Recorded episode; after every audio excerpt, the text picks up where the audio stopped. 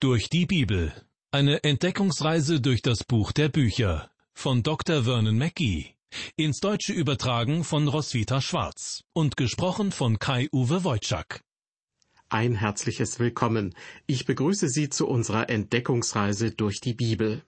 Zurzeit führt sie uns durch das alttestamentliche Buch des Propheten Hosea.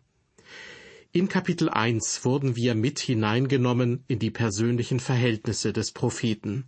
Da ging es um seine Liebe zu Goma, einer jungen Frau, die sich jedoch gegen ein Leben mit ihm und für ein Leben als Prostituierte entschieden hat. Trotzdem forderte Gott Hosea auf, sie zur Frau zu nehmen und eine Familie mit ihr zu gründen.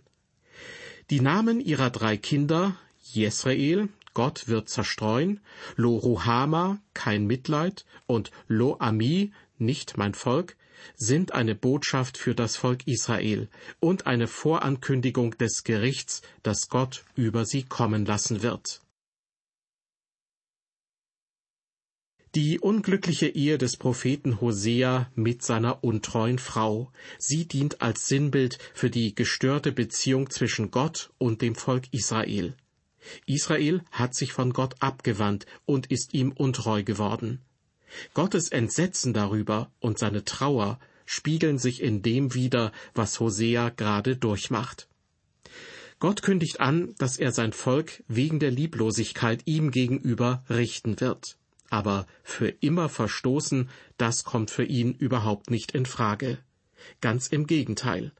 Am Anfang von Kapitel 2 heißt es, es wird aber die Zahl der Israeliten sein wie der Sand am Meer, den man weder messen noch zählen kann. Und es soll geschehen, anstatt dass man zu ihnen sagt, ihr seid nicht mein Volk, wird man zu ihnen sagen, O ihr Kinder des lebendigen Gottes. Denn es werden die Judäer und die Israeliten zusammenkommen und werden sich ein gemeinsames Haupt erwählen und aus dem Lande heraufziehen, denn der Tag Jesraels wird ein großer Tag sein. Soweit die Verse eins und zwei.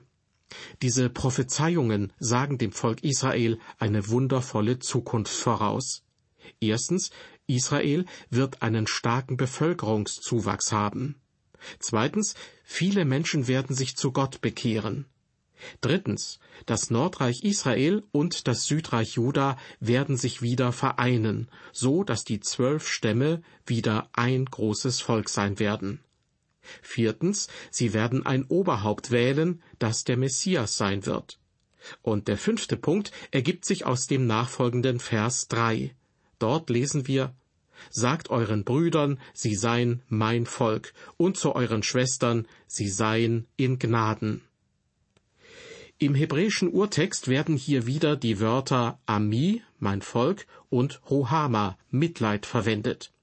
Vorher war allerdings vom Gegenteil die Rede. Lo Ami, nicht mein Volk, und Lo Rohama, kein Mitleid.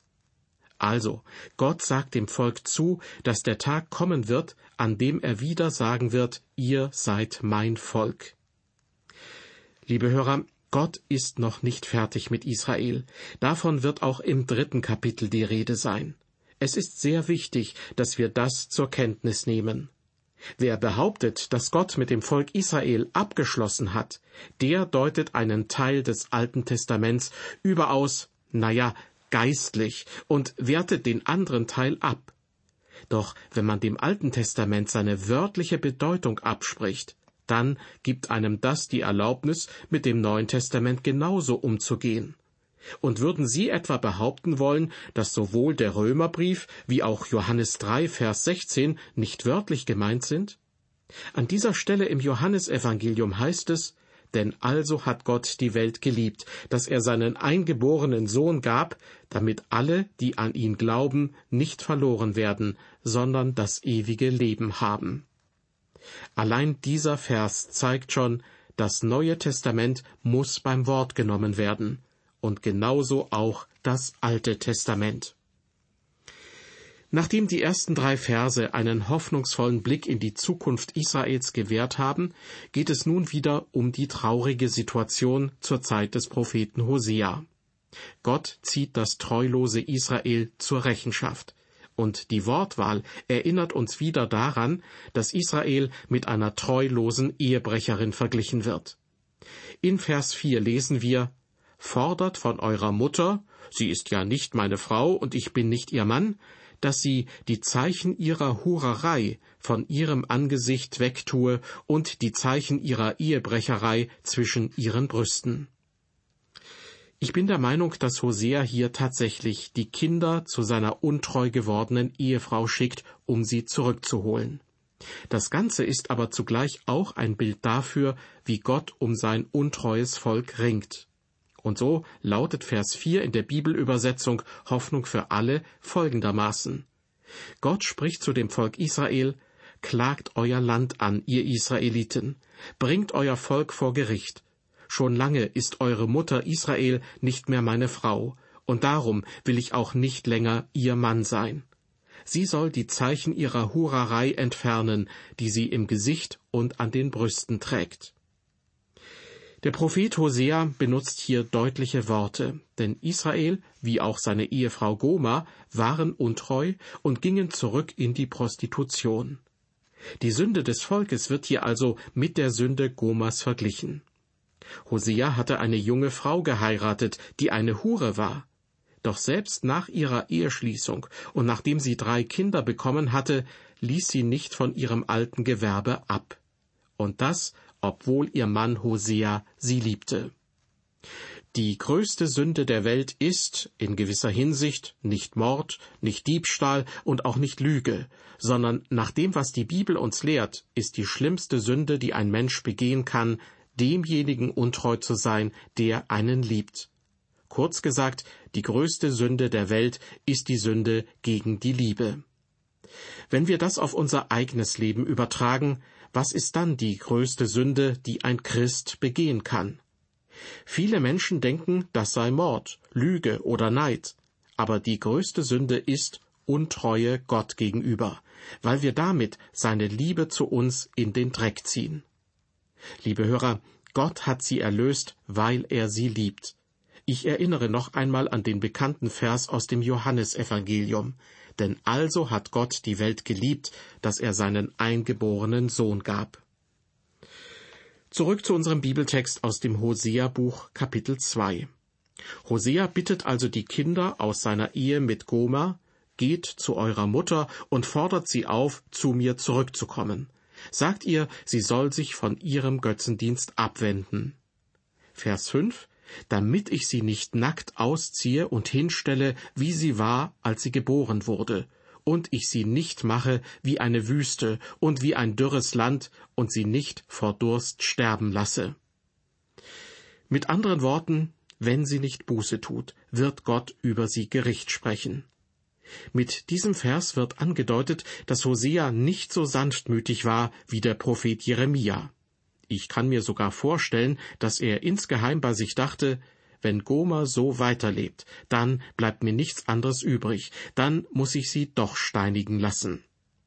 Vers 6 Und ich will mich ihrer Kinder nicht erbarmen, denn sie sind Hurenkinder. Was Hosea denkt und sagt, ist ein Ausdruck dafür, was Gott von seinem Volk Israel hält. Die Israeliten sind wie uneheliche Kinder, allerdings durch ihr eigenes Verhalten, und Gott wird über sie richten. Anscheinend hatte sich zu dieser Zeit die gesamte Nation dem Götzendienst zugewandt. Gott sagt, dass er mit den Kindern Israels keine Gnade haben wird, weil sie Kinder der Hurerei sind. In Vers 7 geht es zunächst wieder um Goma und ihre Kinder. Ihre Mutter ist eine Hure, und die sie getragen hat, treibt es schändlich und spricht, ich will meinen Liebhabern nachlaufen, die mir mein Brot und Wasser geben, Wolle und Flachs, Öl und Trank. Geld ist also ihr Motiv.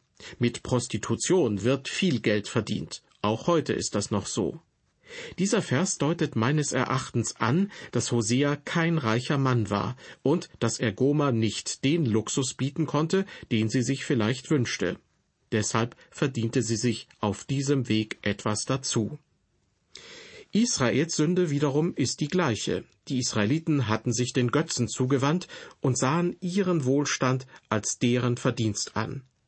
In dem gerade vorgelesenen Vers heißt es, ich will meinen Liebhabern nachlaufen, die mir mein Brot und Wasser geben. Das sind lebensnotwendige Dinge. Wolle und Flachs, Öl und Trank, das sind Luxusgüter. Und doch war es in Wirklichkeit der liebende Gott, der sie all diese Dinge haben ließ. Liebe Hörer, die Menschen sind einfach undankbar. Und diese Undankbarkeit gibt es auch unter bekennenden Christen. Gott beschenkt uns so reichlich, und doch höre ich viele Menschen ständig jammern. Hand aufs Herz, gehören Sie auch zu denen, die sich gerne mal über ihre Lebensumstände beschweren? Wenn das so ist, möchte ich Sie gerne fragen, haben Sie heute schon mindestens ein gutes Essen gehabt und sind satt vom Tisch aufgestanden? Haben Sie in Ihrem Schrank genügend Sachen zum Anziehen? Vielleicht besitzen Sie sogar einige Dinge, die man als Luxusgüter bezeichnen könnte. Was denken Sie, wer Ihnen all das geschenkt hat? Vielleicht sagen Sie, nun, ich bin ein intelligenter Mensch und ich arbeite hart, ich habe mir diese Dinge selbst gekauft. Dazu kann ich nur sagen, Gott war es, der Ihnen all Ihren Besitz gegeben hat und der Sie versorgt. Er gab ihnen Intelligenz, Kraft und Gesundheit, und er war es auch, der ihnen ihre Arbeitsstelle geschenkt hat. Er ist derjenige, der diese Welt geschaffen hat, mit all ihren Gütern, mit sauberer Luft, sauberem Wasser und Sonnenschein. Und doch sind wir oft undankbar. Damit versündigen wir uns aber gegen Gott. Viele Christen beobachten mit Besorgnis, dass in dieser Welt gelogen, gestohlen und gemordet wird. Aber bevor wir darauf sehen, sollten wir unsere Augen auf das richten, wovor selbst die Kinder Gottes nicht zurückschrecken. Sie sind häufig undankbar und versündigen sich auf diese Weise an Gott. Sie verkennen seine Liebe zu uns und treten sie mit Füßen. Mir ist klar, dass ich mich mit dieser Aussage nicht gerade beliebt mache, aber hier im Buch Hosea ist im Prinzip das die Anklage gegen Israel. Weiter geht es in unserem Bibeltext mit Vers 8. Darum siehe, ich will ihr den Weg mit Dornen versperren und eine Mauer ziehen, dass sie ihren Pfad nicht finden soll. Ich bin fest davon überzeugt, dass Gott es ist, der dieser Welt die eine oder andere Krise schickt. Sie sind oft die einzige Möglichkeit, um der Überheblichkeit des Menschen Einhalt zu gebieten. Wer weiß, manche Wirtschaftskrisen und sogar manche Kriege wären möglicherweise niemals ausgebrochen, wenn die Menschen Buße getan und sich Gott zugewandt hätten. Vers 8 ist auch ein Hinweis darauf, dass Gott die Menschen ab einem gewissen Punkt in die Irre gehen lässt, weil sie einfach unbelehrbar sind. Was Hosea über seine untreue Frau sagt, gilt im übertragenen Sinne auch für die Menschheit als Ganzes. Ich will ihnen den Weg mit Dornen versperren und eine Mauer ziehen, dass sie ihren Pfad nicht finden sollen. Vers 9. Hosea klagt mit Blick auf seine Frau, und wenn sie ihren Liebhabern nachläuft und sie nicht einholen kann, und wenn sie nach ihnen sucht und sie nicht finden kann, so wird sie sagen, ich will wieder zu meinem früheren Mann gehen, denn damals ging es mir besser als jetzt. Hosea gibt die Hoffnung nicht auf. Eines Tages wird die junge Frau, die sich mit Prostitution ihr Einkommen aufbessert, nicht mehr so hübsch sein, und ihre Liebhaber werden das Interesse an ihr verlieren. Das wird sie zwar sehr wütend machen, aber vielleicht wird sie dann den Weg zurück nach Hause finden. Genau das ist es, was dem Volk Israel passieren wird. Dann wird es sagen, lasst uns zu Gott zurückkehren. In den Versen 10 und 11 entwickelt Hosea seine Gedanken fort, und zugleich gibt er damit Gottes Gedanken wieder. Ja, im Grunde können wir kaum noch unterscheiden, ob hier die untreue Goma gemeint ist oder das untreue Volk Israel. Aber das ist ja Sinn und Zweck der Verkündigung durch Hosea. Sein Leben, das, was er selbst erleidet, soll zu einem Bild dessen werden, was Gott mit seinem untreuen Volk erlebt. Hier nun also die Verse zehn und elf aber sie will nicht erkennen, dass ich es bin, der ihr Korn, Wein und Öl gegeben hat, und viel Silber und Gold, das sie dem Baal zu Ehren gebraucht haben. Darum will ich mein Korn und meinen Wein mir wieder nehmen zu seiner Zeit und meine Wolle und meinen Flachs ihr entreißen, womit sie ihre Blöße bedeckt. Gott kündigt Israel das Gericht an. Ich glaube aber, was hier gesagt wird, können wir wenigstens zum Teil verallgemeinern. Ich will mein Korn und meinen Wein mir wieder nehmen und meine Wolle und meinen Flachs ihr entreißen. Das erinnert mich daran, was zum Beispiel Kriege bewirken. Sie sind Zeiten der Not, häufig entstanden aus der falschen Überzeugung, dass das eigene Land besser und mehr wert sei als ein anderes. Sünde wird in Gottes Augen immer Sünde bleiben. Deshalb halte ich auch nicht viel davon, Sünde auf die eine oder andere Weise salonfähig zu machen. Ich bin der Meinung, dass das in unserer Gesellschaft nur allzu oft passiert. Doch wenn die Sünde in einer Gesellschaft überhand nimmt, ist dies ein Zeichen dafür, dass es mit dem Volk steil bergab geht. Ich lese weiter ab Vers 12. Dann will ich ihre Scham aufdecken vor den Augen ihrer Liebhaber, und niemand soll sie aus meiner Hand erretten. Und ich will ein Ende machen mit allen ihren Freuden, Festen, Neumonden, Sabbaten und allen ihren Feiertagen. Ich will ihre Weinstöcke und Feigenbäume verwildern lassen, weil sie sagt, das ist mein Lohn, den mir meine Liebhaber gegeben haben. Ich will eine Wildnis aus ihnen machen, dass die Tiere des Feldes sie fressen sollen. So will ich heimsuchen an ihr die Tage der Baale, an denen sie Räucheropfer darbringt und sich mit Stirnreifen und Halsbändern schmückt und ihren Liebhabern nachläuft. Mich aber vergisst, spricht der Herr. Soweit die Verse 12 bis 15. Hosea betont hier, es ist die größte Sünde der Welt, Gottes Liebe zu verschmähen. Weiter mit den Versen 16 und 17. Darum siehe, ich will sie locken und will sie in die Wüste führen und freundlich mit ihr reden. Dann will ich ihr von dort her ihre Weinberge geben und das Tal Achor zum Tor der Hoffnung machen und dorthin wird sie willig folgen, wie zur Zeit ihrer Jugend, als sie aus Ägyptenland zog. Das Tal Achor kann man wörtlich übersetzen mit Tal der Trauer.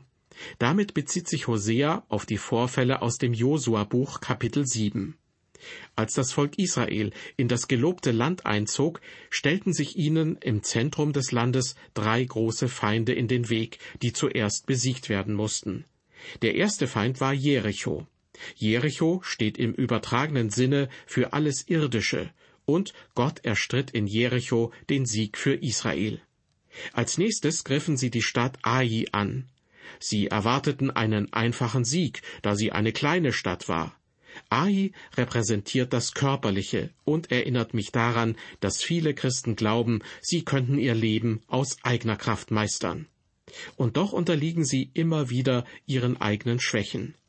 Josua wurde in Ai geschlagen, aber er lernte viel aus dieser Schlacht. Gott hatte die Männer angewiesen, in Jericho keine unreinen Dinge zu stehlen. Ein einziger Mann war dem ungehorsam gewesen. Das Resultat war die Niederlage in Ai. Doch Josua fiel nieder auf sein Gesicht und er rief laut zu Gott. Ja, er war so fromm, wie ich es auch bin, wenn ich mich bei Gott beschwere. Der Herr sagte zu ihm, Steh auf, Israel hat gesündigt. Du musst diese Sünde ausmerzen, bevor du siegreich sein kannst. Sie mussten also den Mann aufspüren, der gesündigt hatte, und sie fanden ihn schließlich. Es war Achan. Achan und sein Besitz wurden in das Tal Achor gebracht, wo er getötet und sein Besitz zerstört wurde. Von da an erlangte Israel unter Josua einen Sieg nach dem anderen. Liebe Hörer, wenn Sie und ich unsere Sünden bekennen, werden wir siegreich sein in unserem Leben für Jesus Christus. Das Tal Achor steht im Buch Josua also für einen Neuanfang. Und nun wieder zurück zu unserem Bibeltext aus dem Buch Hosea.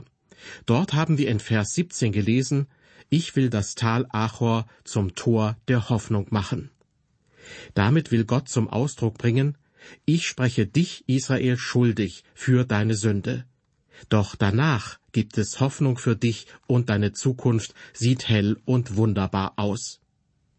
Weiter lesen wir im Text, und dorthin, nach Achor, wird sie, gemeint ist Israel, bildlich gesprochen die untreu gewordene Frau, dorthin wird sie willig folgen, wie zur Zeit ihrer Jugend, als sie aus Ägyptenland zog. Die Erfüllung dieses Versprechens liegt ganz offensichtlich noch in der Zukunft. Denn das Tal Achor befindet sich in der Nähe von Sichem, im Umkreis des Ortes, wo Josef begraben wurde. Und dort werden immer wieder arabisch-israelische Konflikte ausgetragen. Dieser Vers lässt uns jedoch sicher sein, der Tag wird kommen, an dem Gott das Volk Israel dort segnen wird. Im Mittelpunkt dieser Sendung standen aus dem Hosea-Buch, Kapitel 2, die Verse 1 bis 17. Mit deutlichen Worten wird die Untreue des Volkes Israel hervorgehoben. Und Gott lässt keinen Zweifel daran, dass er diese Untreue bestrafen wird. Aber zwischendurch sind auch immer wieder hoffnungsvolle Töne zu hören. Ja, das Volk Israel hat sich schwer versündigt, und Gott ist tief betrübt und zornig. Aber trotz all dieser Trauer und des Zorns möchte er seine gnädigen Wesenszüge nicht verstecken. Immer wieder blitzen sie wie ein Lichtstrahl zwischen dunklen Wolken hervor. Ich meine, das darf auch uns hoffnungsvoll stimmen und sollte uns nicht verzagen lassen, wenn wir Fehler machen. Ich verabschiede mich nun von Ihnen. Bis zum nächsten Mal. Auf Wiederhören und Gottes Segen mit Ihnen.